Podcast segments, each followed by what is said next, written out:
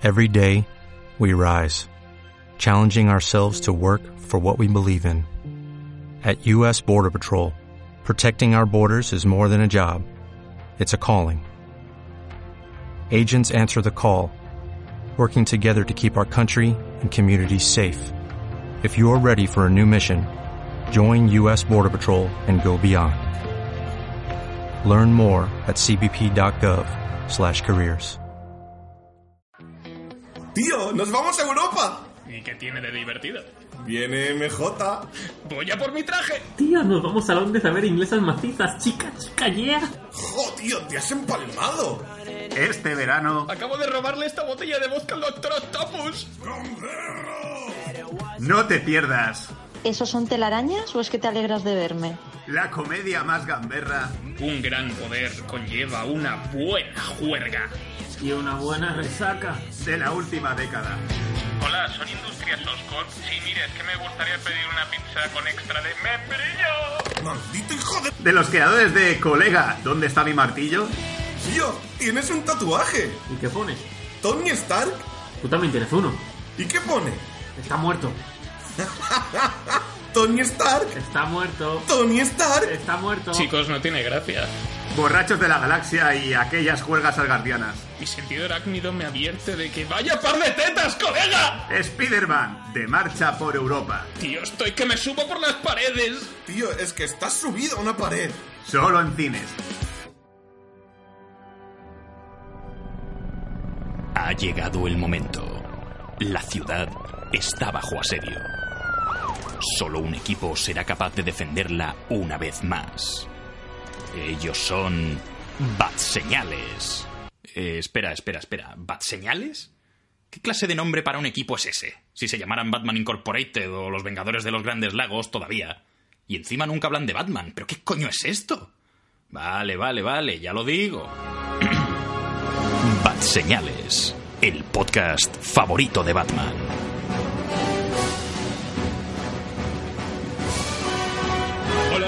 Buenas a todos y bienvenidos a Bat Señales. Esto es el podcast favorito de Batman. Soy Imanol de Frutos y hoy me encuentro con mis tres compañeros de viaje. Nos ha tocado un tour por Europa de puta madre. Vamos a ir a Praga, vamos a ir a París, vamos a ir. ¡Oh, Dios mío, eso es misterio! No, era Sul. Sul, ¿cómo estás? Bienvenido al podcast. Bien, me gusta este viaje. ¿Dónde estamos ahora mismo? Eh, sí, vale, no, es, es Menorca, nada. Menorca es un rollo, es como Mallorca pero con una N. Exacto. Bueno, también tenemos por aquí a nuestro guía, a Juanga, bienvenido. Buenas, oye, eh, solo un aviso. Cuando lleguéis a Magaluf, eh, no saltéis por los balcones. Bueno, tú, Peter, puedes, ¿vale? Que no pasa nada. Javier, ten cuidado con ese palo de selfie, no vaya a ser que se te caiga al agua. Sí, tenía que haberme tomado el aviodrán. Bueno, chicos, eh, oyentes, queridos oyentes de Bad Señales, esta semana toca hablar sobre Spider-Man lejos de casa o Spider-Man Far From Home o Spider-Man lejos de casa, porque ahora ya no se dice Spider-Man, se dice Spider-Man. O eh, Spider-Man, ¿cómo lo decís vosotros? ¿Spider-Man o Spider-Man? Spiderman. ¡El hombre arácnido! El hombre que araña. Entonces, El mono oscuro. el mono ne como era el mono este raro bueno en, en esta, en esta, esta vez vamos a hablar solamente sobre Spider-Man Far From Home. Ya sabemos que venimos de Vengadores Endgame, venimos de Spider-Man eh, Homecoming, pero esa película ya tiene dos podcasts, así que mejor no hablar más de ella porque nos va, nos va, nos va a dar un Harry. Eh, obviamente vamos a hacer comparaciones entre una y otra, pero vamos a dejarlas para la parte con sin spoilers. Después habrá una parte con spoilers donde repasaremos temas particulares de la película y alguna que otra sorpresa que sí que hemos tenido. Y bueno, en general ya sabéis, ya conocéis la dinámica de- del programa, si sois oyentes habituales, eh, esta va a ser, eh, este va a ser la estructura. Primero crítica sin spoilers, eh, una pequeña pausita y después eh, crítica con spoilers. Os podéis quedar o no os podéis quedar, eso ya depende de vuestra elección. Así que dentro música de peli de comedia adolescente.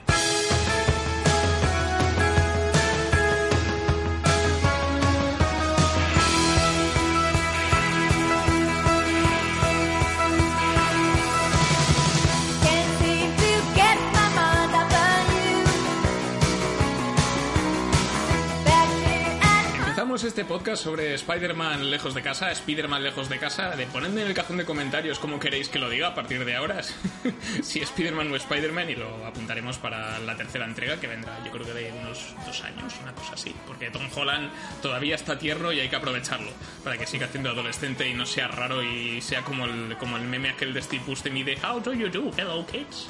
No. Así que vamos a como ya he dicho, hablar un poquito de, de la película a rasgos generales, porque ha habido ahí un follón entre que. Ay, no quiero ver el tráiler por si me como spoilers de Endgame o lo que sea. ¿Os acordáis? Hace unos meses, cuando estaba la gente así loca. Sí, sí. O sea, Tom Holland en plan, si quieres ver este tráiler, eh, mírate en game antes por si acaso. Sí, de hecho, el otro día se, se me cogió una compañera del trabajo que dijo: Es que me pusieron el tráiler de Spider-Man en no sé qué película, todavía no había visto en game y me dijeron de. Jo, Peter, desde que murió Iron Man, y es como, no. Hostia, pues es raro porque Marvel suele cuidar bastante el tema de trailers y este, este tipo de cosas. A ver, lo avisa Suele al principio. su- Suele, Sí. suele cuidarlo hasta, hasta que los trailers los hace Sony. Sí. O el Banco Santander. Seguro te pasó así, que, que debía hacer anuncio Sony y debía decir Marvel, ¿pero qué haces? ¿Estás loco? ¿Estás gilipollas? Ahora, no pasa nada, hombre. ya me venía a averiguar. Ya pasó una semana desde Endgame. Que no lo haya visto que, lo- que se joda. 24 horas. Pero hay, Dice, pero hay que resumir la película entera, si no los americanos se espantan y no vienen. Ay, Dios. Entonces, eh, exactamente eh, unos meses después de, de que se deshiciera el chasquido de Thanos en Infinity War y en Endgame, muriesen un par de personas, concretamente Tony Stark como Iron Man, spoilers de Vengadores Endgame. eh, pues nuestro joven Peter Parker, interpretado por Tom Holland otra vez, eh, se va de viaje de estudiantil con algunos de sus compañeros porque, bueno, después de, según se, se nos entiende ¿no? en la película y nos explican al principio, pues este impasse de cinco años eh, no afecta a la gente que ha vuelto. Por lo tanto, hay como un desbarajuste de, de- de estudiantes y tal que lo han recompuesto como han podido. Eh, entonces, eh, pues tenemos este viaje en el que hay como un- todo se está resituando un poco entre los personajes. Casualmente, los que han vuelto son los personajes que ya salían en la anterior película, así que. Sal- Salvo alguna excepción, pero en general, de todos, Ned, eh, MJ, eh, tenemos a. Bueno, sí, MJ interpretada por Zendaya, Betty Brant también casualmente desapareció y ha vuelto, etcétera. Flash Thompson también, o sea, está, están todos los que tienen que estar, están.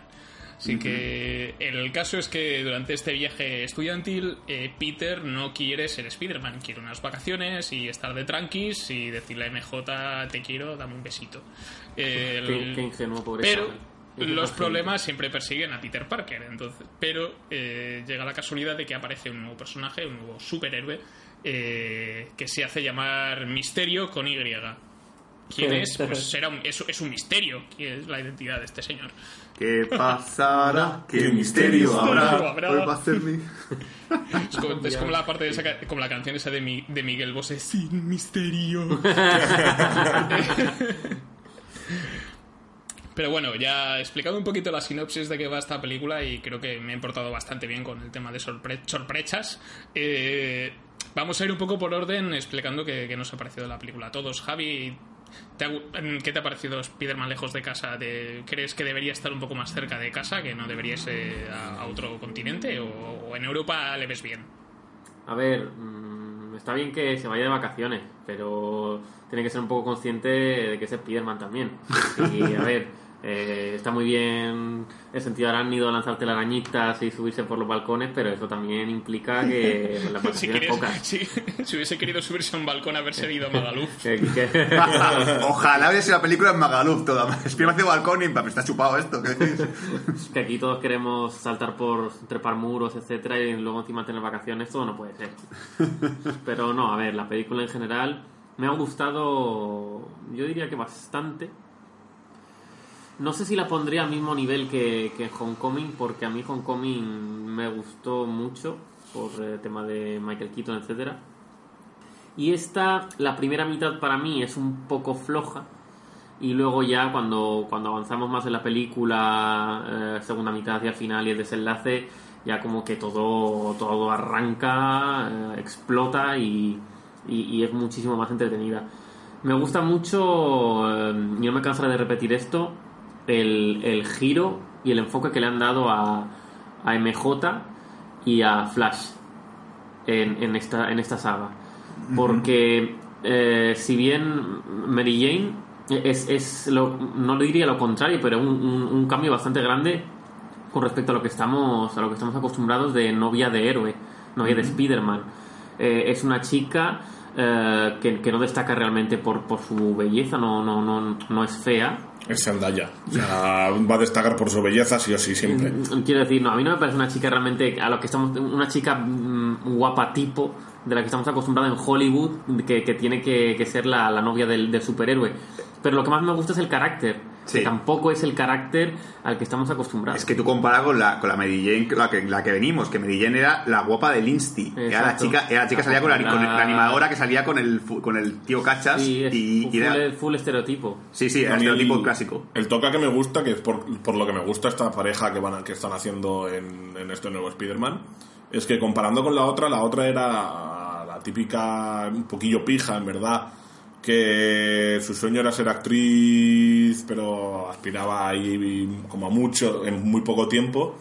Y aquí pega muy bien con Spider-Man porque es lo, lo igual de friki que él, súper inteligente y todo eso. Y es como, mira, es buena novia para Peter. Exacto, incluso la Gwen Stacy de Maston de, de la anterior saga eh, eh, no se aleja tanto de, de lo que son unos estereotipos.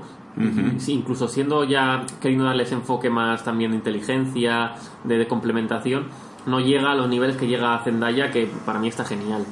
Y también, como decía Flash Thompson, que teóricamente es el, el- el que le hace bullying, ¿no? El que siempre se mete con Peter, etcétera. Sin embargo, físicamente y, y en su rol, sí se está metiendo con, se mete con Peter Parker, pero no le ves como ese matón temible que es capaz de darte la vuelta y agitarte para quitarte el bocadillo y las monedas que tengas en los bolsillos. Sí, es que aquí realmente es un pringao también, como, o sea, es un youtuber. ¿Qué cojones, tío? Sí, sí, sí. Eh, eh, Misterio y los demás, pues me parece que cumplen, cumplen bastante bien en general. Como digo, la primera mitad de la película un poco floja y la segunda remonta. Sí, y estoy un poco con Javi también. Yo creo que sobre todo, a ver, ahora me hace como una especie como anagrama muy extraño, ¿vale? Pero me gusta eh, Zendaya como Mary Jane, me gusta Tom Holland como Spider-Man, pero me sigue sin convencer este Spider-Man. Eh, me gusta el Spider-Man de, de Sam Raimi. es, es- es un combo muy raro, porque eh, tanto Tobey Maguire como, ¿cómo se llama? Kristen Dance, no me convencía para nada como Spider-Man y como Peter Parker y Mary Jane, pero me gustaba lo que representaba ese Spider-Man. ¿Qué problema tengo yo? Y esto ya es algo súper personal, es decir, no es porque la película sea mala, la película de también me ha gustado, me parece que es una buena peli, la pondría la segunda después de Spider-Man 2 de San Raimi. Es que a mí el Spider-Man Teenager me sigue sin gustar del todo. Yo creo que la siguiente te explico que la tercera, que es cuando ya Spider-Man empezará a follar, cuando Spider-Man empezará, empezará a ser adulto, Algo bueno ahí. ¿no? ahí ya me, va a gustar más.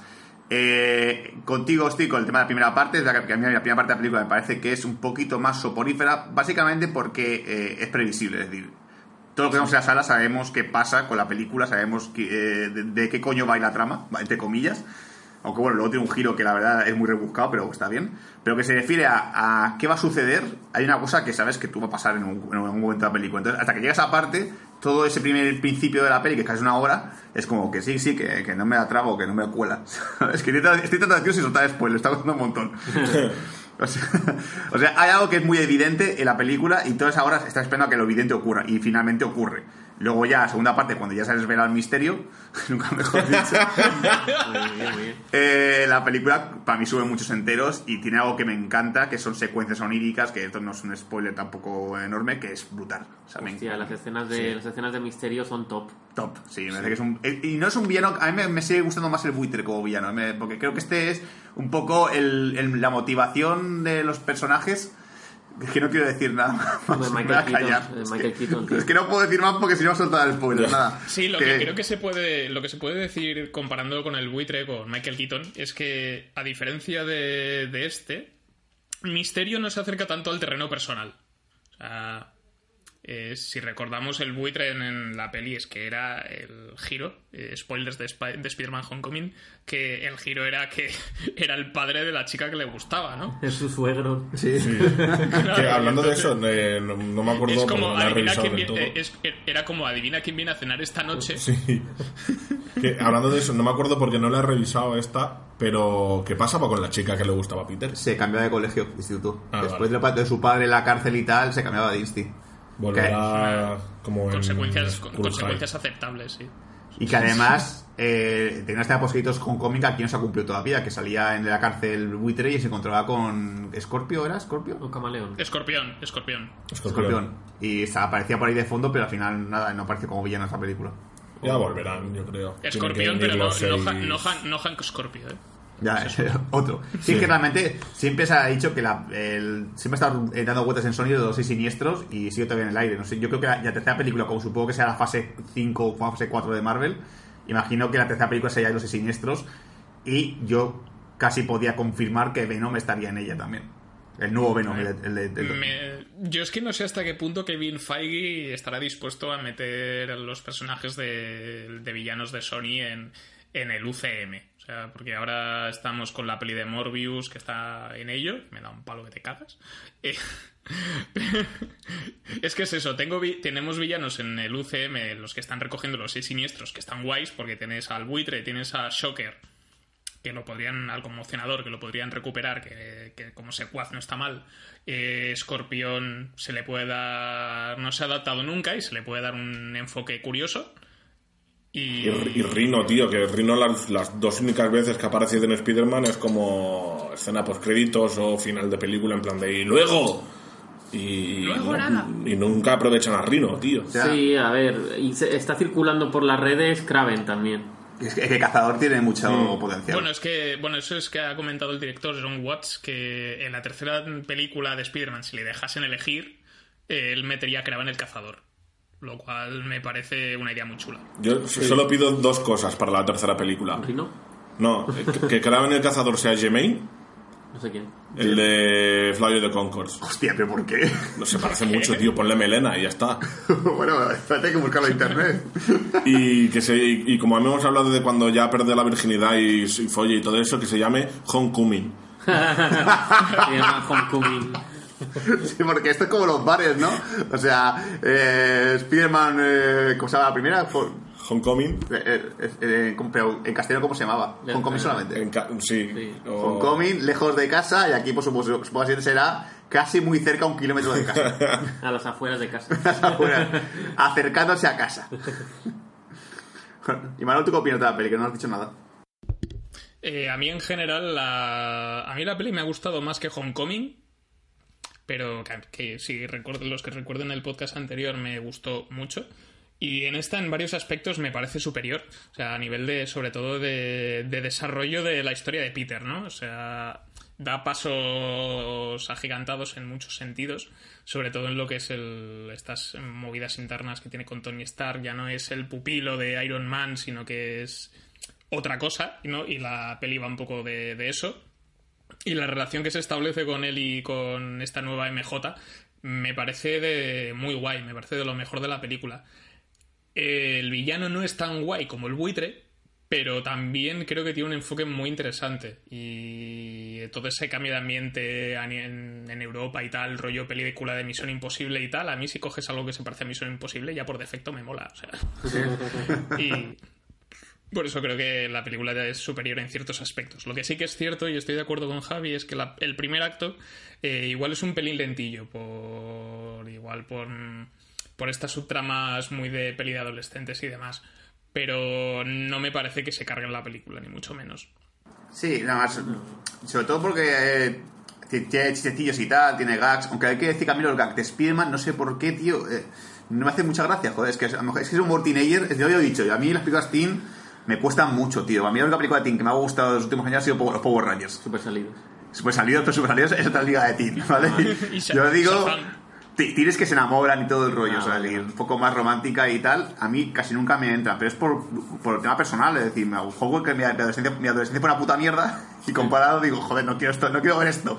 Es que incluso las escenas de acción que hay dentro de la primera mitad con el tema de elementales y eso, eh, yo sin querer de- desconectaba porque eh, dices, vale, es una escena de acción que no está, no está mal para nada, pero que eh, al, al no al haber, al haber información, no información escasa, pero información de aquella manera, así en plan, no sé cómo decirlo, de que tú no, no te cuadra, pues estás pensando casi más en otra cosa que, que- que- que centrado en la acción. Y ya digo, las escenas de acción de esta película, eh, por supuesto, las de Misterio sí que me parecen muy superiores a las de Hong Kong. Y las otras, pues están bien también. Sí, es que la primera parte de la escena de acción, el que tiene mucho protagonismo es Misterio, porque realmente que la mayor parte de combate son suyos. Y Misterio a mí me recuerda mucho los poderes al Doctor Strange. Sí, por supuesto, sí, Entonces, sí, sí. hay un poco el que siente esa sensación de decir, bueno, es que este ya lo he visto. Esto de sacar con una especie como de escudo de la mano y, y parar cosas, ya, ya, lo, ya lo he visto con, con Doctor Strange, entonces no me sorprende para nada, pues no me interesa. Y Spiderman está más un poco para mm, intentar salvar los daños. Entonces, me, me falta un momento, pero también es verdad que eso lo hace el director aposta para que luego la- el- va subiendo el clímax final a, un- a que sea Spiderman totalmente el rey de la acción. Entonces, ahí está muy bien. Pero bueno, eh, es verdad que yo si la película la reviso, sé que la primera parte voy a decir, bueno, que pase esto ya, que quiero ver lo otro. Sí, te, te hacen la cama para luego meterte dentro. Exacto. Pero bueno, eh, también quiero decir que, eh, bueno, mm, no sabía si, si, si, si las películas de Marvel ya son películas que alguien podría ver sin haber visto las anteriores. Yo creo que esta película, por ejemplo, si la ve alguien que no ha visto en Game o ha visto las películas, va a decir, no me entero una puta mierda de nada. No, yo creo que sí la pueden ver, solo es que la única relación que tienen es la muerte. De... Sí, que está muerto. Pero por ejemplo es algo que, que se redunda mucho de Tony Stark, la muerte, Tony Stark, la muerte, Tony Stark, y claro, llegó un punto en el que si alguien no sabe ni quién coño bueno, a ver, todo el mundo que sabe, tiene que saber quién es Tony Stark porque por publicidad por Street te la cabeza. Sí. Pero ya ese drama del principio, sí que es verdad que es un poco... eh, Y hay mucha gente que ahora mismo dice en internet que, para, que tiene sentido que este sea el final de la fase 3. A mí, tanto con el sentido, pues bueno, vale. Es Yo- verdad que supongo que es para cerrar ya lo de Tony Stark, porque supongo que ya no se, se más del tema de la muerte de Tony Stark en las siguientes películas, porque es como ya, ya hay un personaje que ha sufrido el duelo, no creo, no creo que cada película de la fase 4 tenga un momento de, de duelo con Tony Stark. Yo no sé por qué lo han hecho, igual es por un tema de números suyos, de conteos, de cifras que manejen ellos. Y sí, realmente esto será el final de la, de la fase 3, pero realmente el final de la fase 3 es Endgame con todas las de la ley. Sí. Porque nosotros, nosotros nos imaginamos que esta película comienza la fase 4 y la comenzaría como se tiene que comenzar una Sí, fase. con el duelo. re- con el duelo, recordando, re- todo muy bastante reciente y enseñándonos ya más cosas. Quiero decir, para mí, mm, y efectos prácticos, aquí empieza la fase 4. Eh, sí, es que yo, yo creo que es un poco eso, porque es, es como el típico cómic que eh, muere el personaje principal en el cómic y luego hay un epílogo en el que se ve el duelo de esa muerte, ¿vale? Pues supongo que intenta hacerlo con Spiderman, pero estoy contigo que también puede haber sido el principio de fase 4, porque Es que ca- casa, casa muchísimo más y muchísimo mejor como inicio que como final, porque como final en game es, es, es el final. Y esto es ya después ir recordando lo que pasó. Sí, sí. Bueno, supongo que yo digo, que- creo que la intención es un poco cerrarlo de Tony Stark ya para siempre y que no se vuelva a mencionar más todo el tipo de Tony Stark, porque como que digo, no sé, no cuál es la siguiente película que hay de Marvel, no hay te anunciado ninguna, ¿verdad, Imanol? Anunciadas hay, lo que pasa es que no estoy dominando las fechas ahora porque tenemos anunciada Viuda Negra, tenemos a Los Eternos, eh, luego otras que se sabe que están en producción como Doctor Strange 2, Capitana Marvel 2, eh, Black Panther 2 eh, y Shang-Chi también. Pero lo que yo me que pregunto, La que está, la más inmediata creo que es Black Widow porque ya se está rodando. Vale. lo que yo me pregunto es eso, de tienen que empezar ya la la cuatro, cuarta generación, no, la Fase cuatro. la fase 4, que la empiecen con Black Widow que va a ser un Flashback. un flashback. Ya, ser raro. Lo único que puede haber en Black Widow es que justamente hay un elemento que, del pasado que luego se importante en el futuro, sea algo típico en plan, se quedó como los como ahora los es- como, no, como los Skrulls en Capitán Marvel. No sé qué- Sí.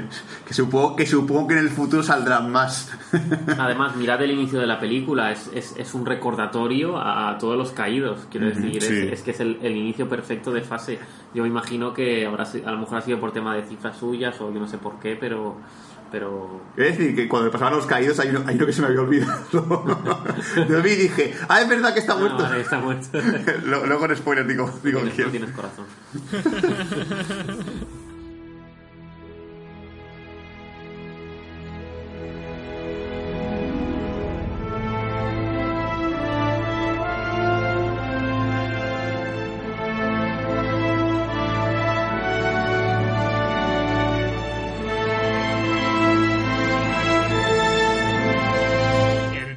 parte con spoilers de Spider-Man Far From Home o Spider-Man Lejos de Casa, así que vamos a ir repasando eh, partes importantes de la película y por fin vamos a poder hablar sin tapujos y abrir el melón.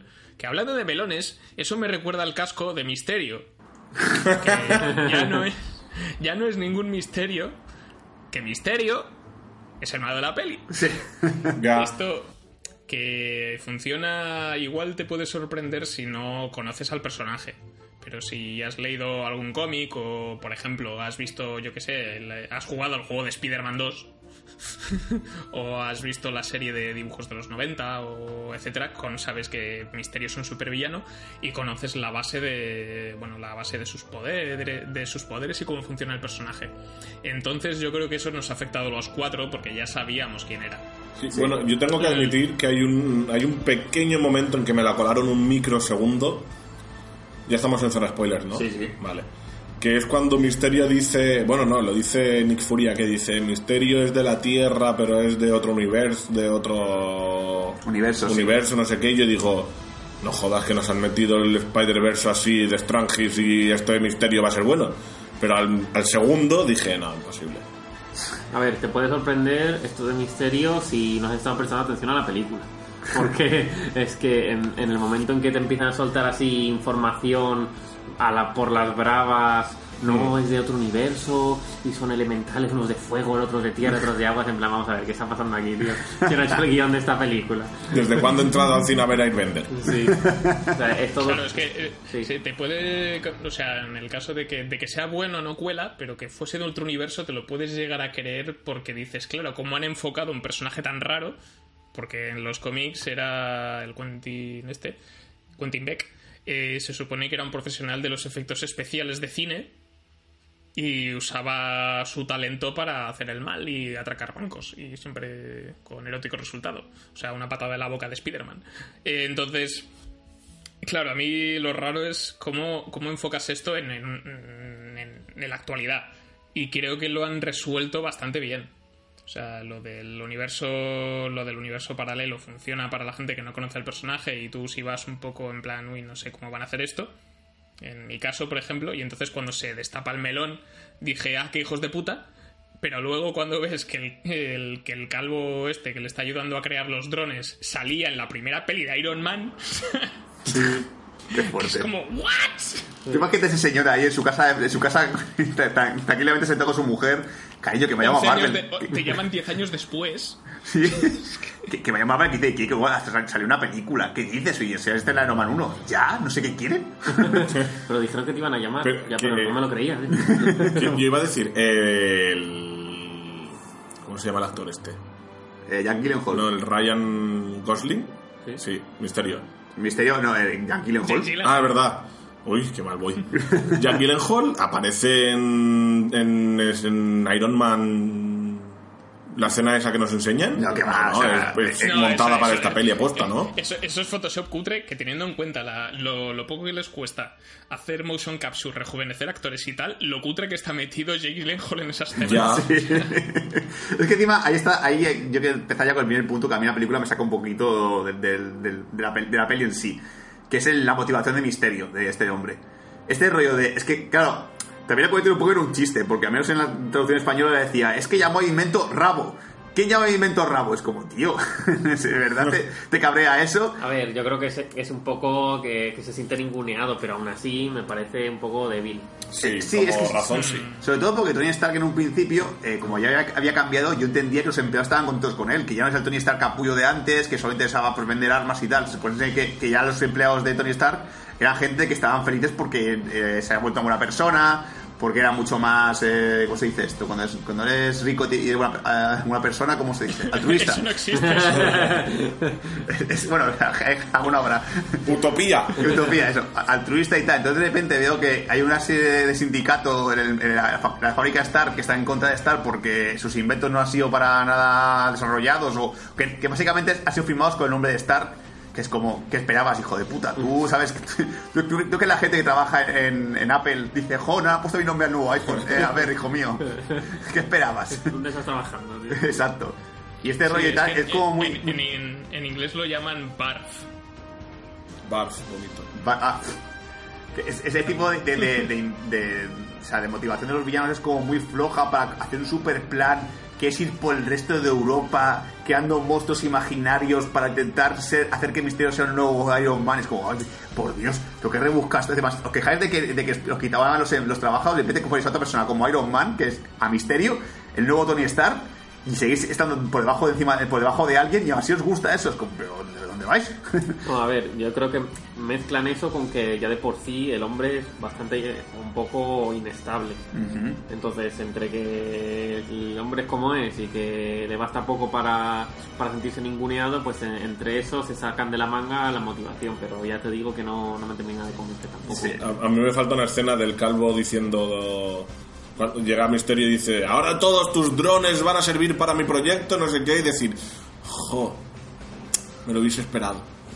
Me siento igual que con Iron Man. Pues ahora hay una empresa con nuevos empleados. Me ha vuelto a pasar. Ahora en Spider-Man 3 será el, el calvo que será malo, que se querrá vengar de Spider-Man porque fu- ayudó a Misterio al principio. Sí. El cal- ¿Os imagináis que el calvo es el Doctor Octopus? Yo- a- es- este mejor lo, lo voy a meter en, razones sin spoilers, pero bueno, a mí realmente. Esto, esto ya sé, ser un poco tocapelotas, ¿vale? Pero que a mí ocurra en Europa. Yo es que he hecho de menos a Spiderman en Nueva York. Y yo supongo que es aposta para alejarlo mucho de las películas de Sam Raimi. Decir, vamos a alejarlo todo lo posible, vamos a llevarlo afuera de Europa. Si ya la, la primera era en el colegio, para también alejarlo del instituto de, de Sam Raimi, ahora es por Europa. Y a mí la escena en la cual me llegó a emocionar un poquito es cuando de repente ya al final de la película está Spiderman en Nueva York. Y es como, oh, qué guay, verlo por, las- por los edificios, las típicas poses igual, haciéndose el selfie Del videojuego. del videojuego, claro, homenaje al videojuego. Evidentemente, como Sony hay que poner la pasta en la peli, pues hay que hacer un homenaje a un niño al, al- al videojuego. Y es la escena que más me gusta porque digo, joder, no me- o sea, cuando yo veo a Spiderman en Nueva York es cuando realmente me doy cuenta de cómo echaba de menos ver a Spiderman en Nueva York. Yo- Encima, encima de un semáforo apoyado, mirando ahí la ciudad. Entonces me cuesta un poco más, porque realmente en Europa es... Bueno, lo de Europa es una excusa porque ni, ni se potencia mucho eso, se van a Italia, se van a Praga y, y a Berlín y ya está, un poco más. A Berlín está, pasa por Ámsterdam Así, en el cárcel holandesa. con el... ¡Jo, qué majos son todos aquí! Es como Canadá. Yo no dudo de que Spiderman volverá a Nueva York. Sí, sí, a ver, la tercera película es la que yo creo que a mí me va a motivar un montón. Ya por las escenas post créditos, que ya sí o sí, ah, después de metido el cambio de, J, de JK Jameson, de JK Simmons, perdón, como Jameson, sí o sí van a tener que ver un papel en la tercera película, porque si no se va a cabrear el fandom. Va a ser como no me jodáis, si metéis esto para que luego sea un personaje clave en la siguiente peli. Le queremos. Eh, pero yo creo que la tercera para mí va a ser la, la perfecta, la película perfecta de Spiderman porque ya va a ser lo que a mí me gusta. Ya Spiderman un poquito más adulto, ya Spiderman supongo que habrá dejado el, el Insti, está ya entrando a la universidad, que es lo que a mí me mola de, de Spiderman. Y ahora que tiene relación con, con Zendaya, que es una NJ que no da mucho asco como la- la de las, las de Sam Raimi, que era un poco en plan, ah, pues también, también a ver mi obra, pues te odio. Es como, eh, te da por culo. Y queremos, queremos beso boca abajo también. Bueno, eso, eso se lo meterá. No creo que lo meta. Si lo- y si lo mete, va a hacer la coña de hacerlo al revés, que sea ella la que esté boca Sí. abajo y él derecho. Sí, Para hacer un poco la broma. sí, sí. Sí, yo creo que también eh, lo que funciona de que esté de marcha por Europa es que eh, es que cuando vuelve a Nueva York te, te alegras mucho, ¿no? Entonces sale de su zona de confort, entre comillas, y luego vuelves y, y hace que, o sea, y si tuviéramos dos pelis segui- tres pelis seguidas de Spider-Man en Nueva York, pues igual se te atraganta un poco. Sí, sí, también es verdad. Yo creo que el cambio de ambiente está guay, y eso es el tema, de- el tema del cambio de idiomas y demás, y eso de ahí estamos de vacaciones, estoy con la chica que me gusta y se generan estas situaciones de me voy a sentar al lado de, en el avión, al lado de ella y tal, sale mal. Eh, y me siento ahí muy reflejado. Entonces, y creo que hay algún par de situaciones que están muy bien aprovechadas. Y toda la subtrama de Ned con Betty, de nos hemos sentado al lado, somos novios, y yo pensaba, bueno, van a dejar de ser novios al final de la película, o efectivamente dejan de ser novios al final de la película. También pero, yo, es gra- pero- pero es gracioso igual. Y, Sí. y, yo cre- y es una de las, de, de las cosas que, que sí que me parecen divertidas de- en ese sentido, ¿no? A mí la relación de- del gordito con, con la chica me ha gustado bastante porque me sentía bastante identificado. No sé, Yo creo que mm, casi todos los hombres nos podemos sentir identificados con la frase de eh, me he sentado en el avión siendo un niño y ahora con novia he conocido a una mujer, soy un hombre. Cariño, ven aquí, sí, voy. Sí, por supuesto que sí. Sí. Y ad- además que la chica es la, la mala de, de una cosa que me cambió la vida, que se llama No Words Boys, la película. no Hostia, en serio. Sí. Y también, es, me acabo de acordar de que es la hija de, de, de Ryan Gosling en Dos Buenos Tipos. Sí, Ah, coño, es verdad. Ya que sonaba un montón la tía esta, sí, sí, correcto, es de ahí que me sonaba. Muy buena actriz, aprovechándola más. Y también acabo de recordar una de las cosas que ya he recordado porque la peli me gusta más que, que la que Homecoming y es porque aquí creo que está muy bien aprovechado lo que lo llaman la suerte Parker, ¿no? El, yo solamente quiero hacer mis cosas, mis movidas y intento pasar del tema y al final se me vuelve todo del revés y es peor, ¿no? Sí. como la Nick Furia se la mete doblada y es como, ah, que te quieres ir que no puedes porque te querías ir a no sé dónde, ¿no? Y Praga te queda muy lejos. Pues toma, os vais a Praga, payaso.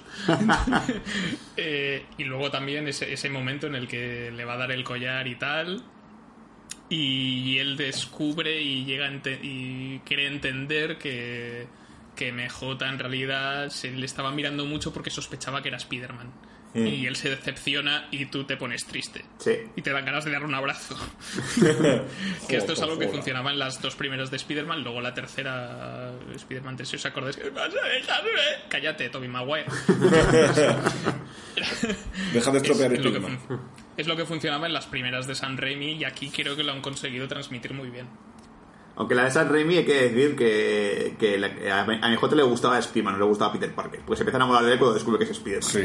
Claro, aquí ya es aquí es un poco es, es de forma genuina, ¿no? Es eh, a MJ le gusta Peter y a Peter le gusta MJ y los dos son muy diferentes, pero se complementan bien.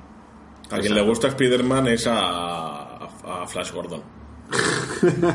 Ese, ese es el que viajaba por el espacio. Ah, Flash, Flash, ¿Cómo se llamaba? Thompson. Thompson, eso, Flash Thompson. Te quería preguntar, Imanol, a nivel de, de- de teorías y tal, ya para entrar un poquito en ese tema. A ver, eh, hay una escena que a mí personalmente me ha dejado un poco así extrañado cuando de repente Flash llega al- del aeropuerto a, ya a Estados Unidos de vuelta, de vuelta al al final de la película y dice lo del padre y tal. Eh, Sí. ¿El padre de Flash, de Flash quién coño era y si era importante o algo? Es Tom Hardy, es Venom. No dice, no dice su madre. Ah, su madre, es, es, es un personaje importante. Madre, madre no ha venido, no sé qué. Vale, vale. ¿Es algo, ¿Es algo relevante eso? ¿O tú crees que No, no, no, creo que solamente es como para darle trasfondo al personaje. Vale, vale. Pensaba que a lo mejor es una pista para algo tipo. que sé- que no sé si Flash llega- llegaba a ser Venom en alguna película también. En la En 3. los cómics, en los cómics, en los cómics sí. Vale, vale. En la 3 es... En los cómics es- No, en la 3 sí, la es, serie, es, es- En la 3 ¿quién es? El Topper Grace. Topper, eh, Eddie, Eddie Brock. Eddie. Brock. Porque el primer Venom es- siempre es Eddie Brock, pero luego los cómics hace unos años, Flash Thompson, eh, cuando se metió en. Lo que pasa es que con este personaje no pega demasiado, pero Flash Thompson se metió en el servicio militar, me parece, o algo así. Eh, perdió las piernas y le ofrecieron meterse en un proyecto veneno, no sé qué, no sé, no, no he leído la etapa, así que no estoy hablando un poco de oídas. Se- y se convertía en agente veneno y era como una especie de espía súper secreto, pero tenía los poderes de simbionte. O sea. Y la idea es muy divertida, lo que pasa es que aquí sería un poco raro. Pero ver a Tom Hardy como, como agente secreto chungo. Sí, Yo lo Molaría. yo también. Sí. Pues sí, entonces, ya, pues, pues entonces, a nivel de rumores, aparte de las escena post la que, la que todo el mundo sabe que Peter Parker es Spider-Man, eh, lo de la, la segunda escena post la que supuestamente es el aperitivo a la fase 4. Ese es el girito, ¿eh? Vale, hay diversas teorías por internet y tal. eh, hay incluso la teoría de que. Eh, esa es una teoría muy chora que va con todo amigo y, no sé- y es flipante, pero bueno. Resulta que en Capitana Marvel hay, una- hay un diálogo en el cual eh, le dice a eh, Nick Fury a la capitana cómo se debe cortar un sándwich. Que, dice que, Ah, sí. que se corta en diagonal, me parece que decía. Y resulta que la, la- la teoría es que Nick Furia nunca ha sido Nick Furia, sino que siempre ha sido un Skrull. Ah, la- pero es- eso, lo, eso lo desmentí yo hace dos meses o tres. Ah, sí, ¿cómo? Me, me puse la escena en la era de Ultron en la que corta un sándwich y lo corta como dice. Ah, vale, vale, que no lo corta en línea ni nada. Claro, la- lo- en muchos sitios ves la captura de imagen y tal, pero no ves el clip entero. Entonces, Sí, es que está la teoría de que a lo mejor el Nick Furia que desapareció, el Nick Furia del salto, fue realmente siempre un Skrull. A, a- siempre está, a mí lo que me gusta de esta posible fase 4, y me encantaría que fuese así, es que todo fuese con el típico juego de quién coño es quién, ¿sabes? ya. Sí, estaría muy bien. Y ya introducía al Super Skrull, que yo creo que Super Skrull, el potencial que tiene, más que como sea un villano un poco más chorra, porque bueno, es un, es un Skrull que se puede convertir en superhéroes y, y atar sus poderes, Recuperar a Iron Man. recuperar a Iron Man. Es decir, yo creo que realmente ver una película que de repente al final de la película aparece Iron- Tony Stark y tú no sé qué comprar, qué cojones hace aquí este tío, y descubrir que es el Super Skrull, o Capitán América también mismo, como, como Steve Rogers, es algo que la gente a nivel de fandom l- fliparía mucha peña. Y luego descubrir la verdad que es un villano del principio, que es que realmente siga muerto en Stark, puede ser un golpe muy bueno. Ver, podría funcionar, lo que pasa es que, o sea, adaptar, yo lo que no veo tan claro es algo que dicen que es adaptar Invasión Secreta. Y para eso necesitamos tiempo, porque los Skrulls que se nos han presentado aquí son buenos, la mayoría. Entonces, ¿cómo lo planteas para que todos los Skrulls se pongan de acuerdo, se vuelvan unos hijos de puta y se hagan pasar por personajes de, de la- de Marvel? ¿Sabes? Hombre, yo... Es como... Sí, pega. No, no, no, que eso, que necesita desarrollo, que no se puede hacer en una sola película. Yo igualmente, de Talos, mm, no estoy tan... Todo el mundo sí es bueno porque se veía Capitán Marvel que parecía que era bueno, pero no tengo todas conmigo, ¿eh? De Talos. Yo no estoy seguro de que sea hace 100% un personaje bueno porque aún sigo con la teoría de que realmente todo lo fingió para, para ganarse a la, a la- a la- Capitana Marvel, a Danvers, y que realmente todo es un- una, una especie como de plan suyo. Yo no tengo claro que, que Thanos sea, Talos sea buena, un buen Skrull. No me parecería un mal giro ese que tú dices. eh. Pues en ningún momento solo, solo- solo sabemos que es bueno por Capitana Marvel y tampoco Hombre, y es- aquí está ayudando Bueno, a... y, y en la, y en la postcréditos parece buena persona. Sí, está ayudando a Furia. Sí, pero a lo mejor está ayudando para conseguir otras cosas. Es decir, hasta qué punto ser el, el jefe de SEAL o lo que queda de SEAL te puede dar también beneficios. Yo, por ejemplo, a mí, a mí no me digáis cosas, pero yo cuando vi a Vladimir como un soldado de SEAL, dije, ese tío es bueno. O Sí, sea, exacto. Pero si se, llama hizo, Vladi- se llama Vladimir y tiene cara de mala hostia, no me jodas, tío. Solo le falta ser calvo. Exacto, o sea, ese tío no puede ser bueno por cojones. Sí, igual. Hostia, para- ahora, que, ahora, que habla- ahora que hablas de Vladimir, eh, se me ha olvidado una escena. acabo de recordar una escena que me hizo bastante gracia, que es cuando. No me acuerdo en qué zona están. En el viaje en autobús. Que le dan el traje, el traje de infiltración a Peter, la tía esa rusa, inquietante. Y le dice: Quítate los pantalones. La, la, la hacer Eurotrip. Sí. sí, sí, sí, tal cual. ¿Cuál es la palabra secreta? Fluggenfreien. ¡Ah, el pene de Peter! Flugenheimen. Eso he dicho el chaval cuando entra. ¡Ah, el pene de Peter! Peter, te ve la pelililla. Pues sí, eh, así a nivel más de spoiler, bueno, la, la escena orífica que no la hemos mencionado me parece una pasada, es brutal esa escena, es muy divertida, es la típica escena que te, te- más... Yo ya me olía también que había el típico triple giro, ¿vale? Porque en ningún, que en ningún momento Nick Furia era Nick Furia, ¿vale? Pero la escena es tan guay, porque a mí siempre me recuerda al típico momento de videojuego, cuando, cuando- cuando- siempre siempre hay videojuegos triple A, siempre suele haber una escena que es súper onírica. Sí. Lo he visto en God of War, lo he visto en Batman, lo he visto en... ¿qué más juegos?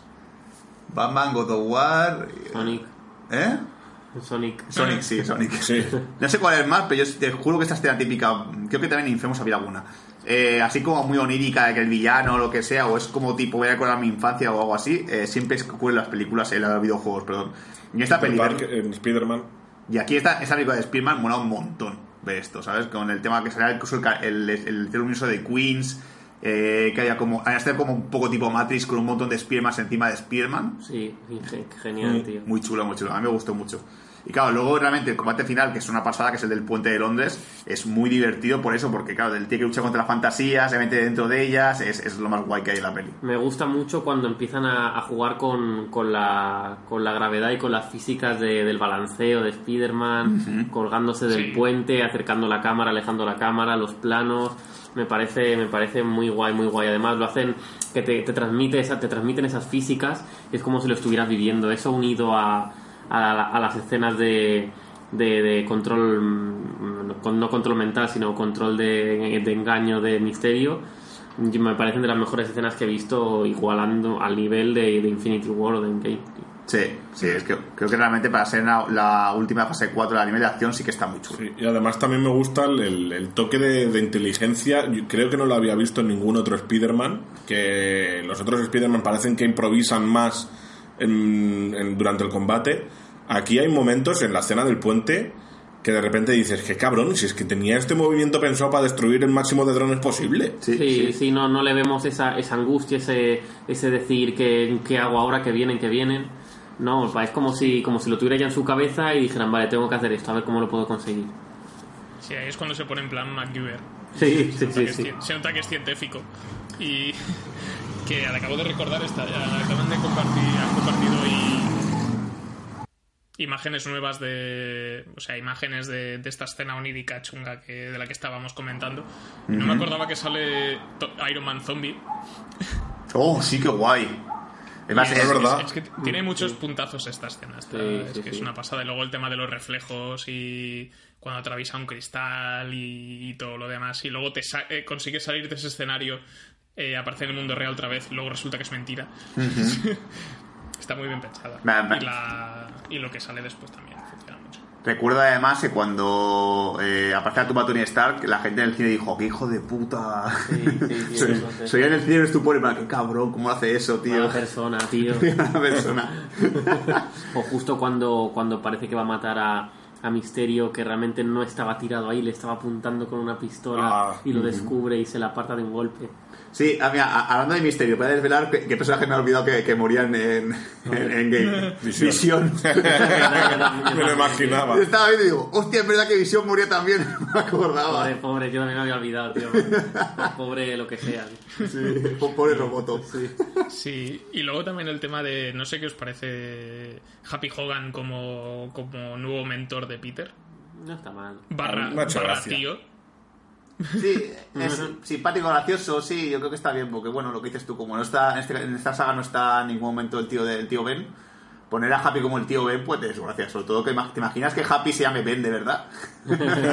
y salga con la, con la con- no sé cómo se ha dicho el nombre de, de Happy, eh. Pues a lo mejor Happy es un apodo y a lo mejor se llama Ben Hogan y de repente es el, el, el, el- el futuro, bueno, el marido de su tía y pues su tía nunca se, lo mejor su tía nunca se ha casado.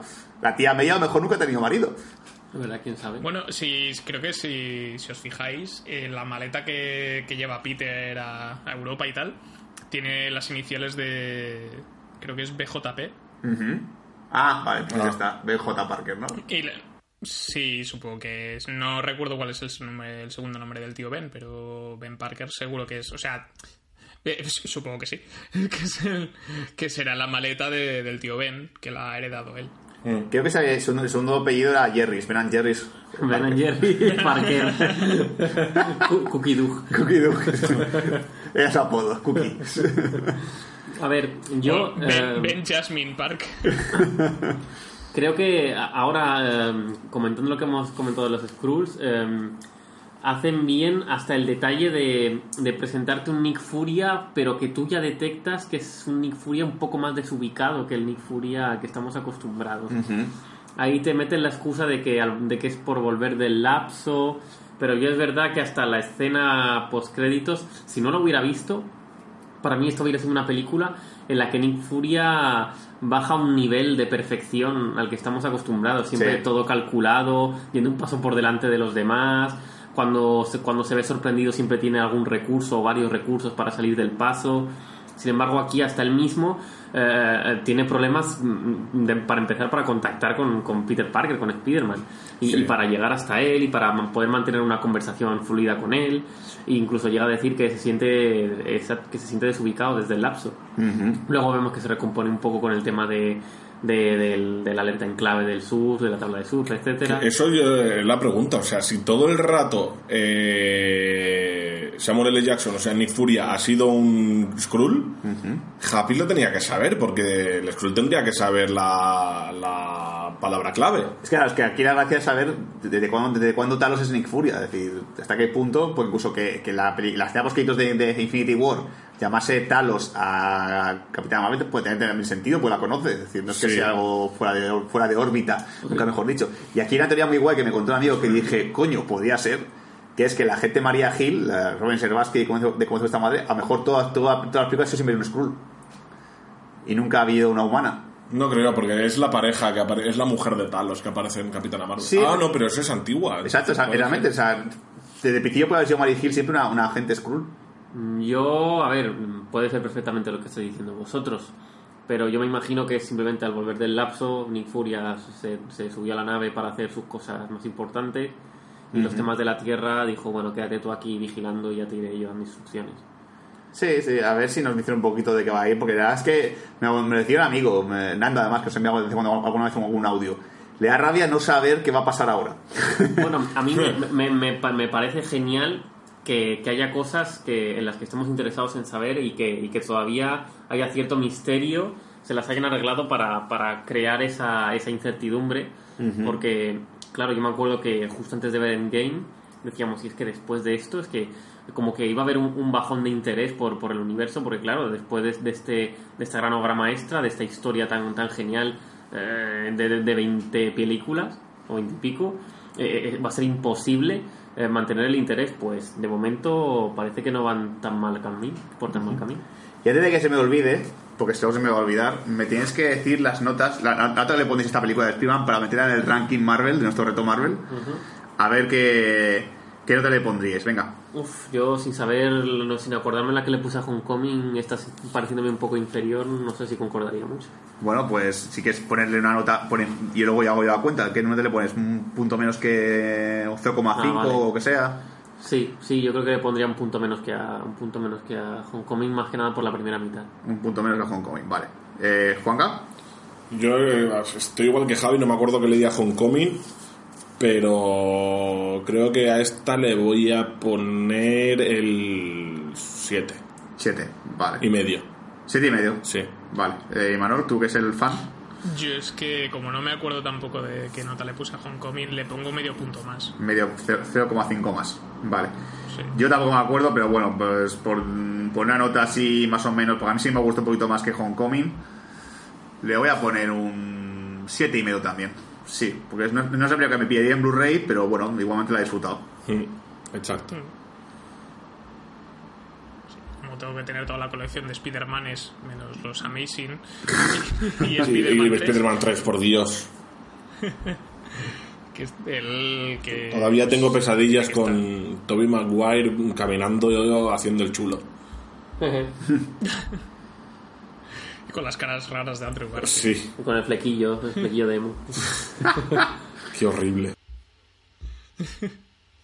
Pero bueno, yo creo que podemos ir cerrando el podcast por aquí. Lo que sí que vale la pena recordar es que ahora que se ha desvelado la identidad de Peter Parker, a ver cómo cojones lo hacen ahora. a ver cómo lo arreglan. Yo quería haceros una pregunta. ¿Vosotros creéis que Misterio ha muerto o no? Ah, mm, pues, pues si es otra fantasía, a lo mejor. No sé, ¿eh? No sé si me estoy muerto. Yo- ¿Is this real life? No yo creo que sí, porque el, plano final que le hacen a los ojos y todo eso no se ve nada raro, no te deja intuir.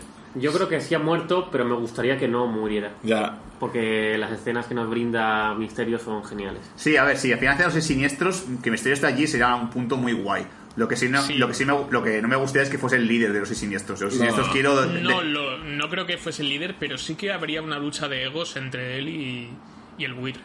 sí, yo Y creo eso sí que que, podría tener su gracia. yo creo que ahora que sí, se- sí que se sabe el nombre de la, la- la- quién es quién es Spider-Man, yo creo que ahora sí hay posibilidad de que lleguen los seis siniestros, pero en vez de comandados, no sé si en realidad están comandados por Octopus, en el juego sí. Eh, en la película yo creo que estarán comandados por Buitre. Claro, es que al haber sido revelado la identidad secreta, ahora todo el mundo, todos los villanos pueden hacer un rush ahí a muerte Sí. contra, contra él. Sí, yo más que. Claro, es que yo creo que para no repetir más, no creo que el Duende Verde lo vaya a meter hasta dentro de mucho tiempo. Porque Exacto. yo creo que Marvel está hasta huevo ya del Duende Verde porque lo ha metido ya en dos películas. Y aquí ya aquí lo puede hacer bien porque ya como el mundo Marvel salta un poquito a que puede ser cualquier cosa sin que te, sin que te resulte, te resulte extraño o lo que sea, pueden confirmar poner un Duende Verde que tenga la cara deforme y parezca un duende de verdad. Verde. Y verde. Pero que no sea como el de Amazing. El de Amazing no, por Dios, ese no. Pero yo creo que ya meter un duende fiel al- a lo que son las- los cómics y tal, creo que Marvel se puede arriesgar, pues se puede meter cualquier mierda en plan, bueno, pues yo que es una máscara de la fábrica Star que te podría poner cara de monstruo o cualquier mierda por el estilo, ¿sabes? Es que yo recuerdo que en la serie que, que- de, animación que echaban por la tele estaba el duende y el duende verde. Sí, Sí, el duende era como mar... también, No, sí. era Goblin. Amari- Amarillo, sí, como un goblin amarillo. Goblin y duende verde. Sí. Y el planeta. No, era es el duende verde y el duende a secas. Exacto. Ah, ¿y Goblin quién era? No había un Goblin. No, go- en inglés se llama Goblin, Green Goblin. Y Ah, vale. Vale, vale, vale. Y el amarillo no era el hijo de Norman Osborn. El verde era no, el hijo. no, no, en el verde era el hijo. No, en lo- Sí, claro, el duende verde siempre ha sido siempre ha sido los Osborn. Mm. Eh, Norman Osborn y Harry Osborn. Y el duende a secas, que es el amarillo, es otro personaje que ahora no recuerdo. No sé si era el padre, ¿eh? uno el padre y otro el hijo. No. No, no, que no. Que no. No sé, a mí me molaría que, sali- que saliese el, el- el duende verde que vemos en, en la de dibujos animados del Spider-Verse, que es un duende enorme de 4x4. Ojalá. Es el, en inglés se llama Hobgoblin. ¿Cuál? El amarillo. Se llama Hobgoblin. Ah. Que es el, el duende a secas. eh, en inglés ha tenido y ha tenido varias pintas, pero creo que el primero era uno que se llama Roderick Kingsley o algo así. Que es. mm, que creo que era un delincuente. No sé qué. No, no conozco al personaje en realidad, pero sí que es curioso que una vez eh, Ned Leeds, que es el colega de Peter en estas pelis, fue este Goblin. Ah, LOL. Joder, pues como Ned se de un traje de, de Goblin va a ser el, go- el, el Fat Goblin, tío. Goblin. Pero, pero Gord, Goldblum. Gordblin, pero claro, en el claro, el personaje de Ned Leeds que está tocado aquí es, es diferente, está mezclado con el compañero de con el compañero que tiene Miles Morales en los cómics de Ultimate Spider-Man, el ¿cómo se llama? Ganke, creo que se llama, que es se han hecho como una mezcla rara de personajes que no creo que vayan por ahí, no tiene ningún sentido. ¿Cómo se gustaba ver a también hay Sí, sí, perdón. Sí. Pero está el Soldemo Goblin, tienes el Grey Goblin, Red Goblin, Goblin King. Me, me hubiese gustado ver que Ned no, no sufrió el lapso y está súper delgado de cachas y mazado. Pero bueno. Ned. Ah, hostia, molaría mucho. Con el cuerpo cachas, pero la cara de gordo todavía. O que, o que Gag sea en plan, eh, Ned, no sufriste el lapso. Eh, sí, lo sufrí, estás igual de gordo. Eh, ya. Bueno, chicos, yo creo que podemos ir ahora sí cerrando este podcast sobre Spider-Man Far From, Far From Home eh, o Spider-Man Lejos de Casa. ¿Qué tenemos para la semana que viene? Pues vamos a ir hasta el pueblo de Hawkins. Tenemos muchas cosas Porque raras. nos han dicho que hay, hay co- hay cosas muy raras y cada vez más raras. Y yo no puedo quedarme con la duda, tengo que ir a investigar. Así que nos vamos a ir y vamos a hablar sobre la tercera temporada de Stranger Things. Que si queréis ir calentando motores, eh, tenemos por ahí un podcast especial con las dos primeras temporadas. Por si queréis hacer un poco de memoria y demás. Y eso es lo que tendremos. Hablaremos de la tercera temporada. Yo creo que directamente con spoilers. Y posiblemente tengamos un invitado para hablar de. Vamos a probar, uy, vamos a hacer un misterio. experimento. chica, chica, yeah. Vamos a. Vamos a hablar de. Vamos a intentar hacer una sección nueva, con un experimento, a ver qué os parece. Y bueno, nos lo comentáis eh, por nuestras redes sociales o en nuestro cajón de comentarios de ebooks, ya sabéis. También hablando sobre Spider-Man lejos de casa. Si habéis visto la película, ¿qué os ha parecido? ¿Os ha gustado? ¿Nos ha gustado? Eh, eh, Mary Jane negra bien, mal. Ariel negra bien, mal. Jin- negra mal. Queremos a Zendaya como la serenita. ¿Qui- ¿Quién está más bueno? ¿Tom Holland o Jake Gyllenhaal? Jake Gyllenhaal. Eh, Así que eso, nos podéis también encontrar en nuestras redes sociales, en Facebook, en Facebook, en Twitter, en Instagram solemos hacer algunas publicaciones así ridículas, eh, más reseñas en la página web y también tenemos el grupo de Telegram de Bad Señales, en donde nos podéis, os podéis unir para estar al tanto de estas novedades y ir comentando eh, pues algunas cosas del podcast o yo que sé, habla- estar de charleta sobre cine y series. Así que nada, esto ha sido todo por hoy en Bad Señales. Nos vemos la semana que viene. Hasta pronto amigos. Adiós. Adiós. Oh.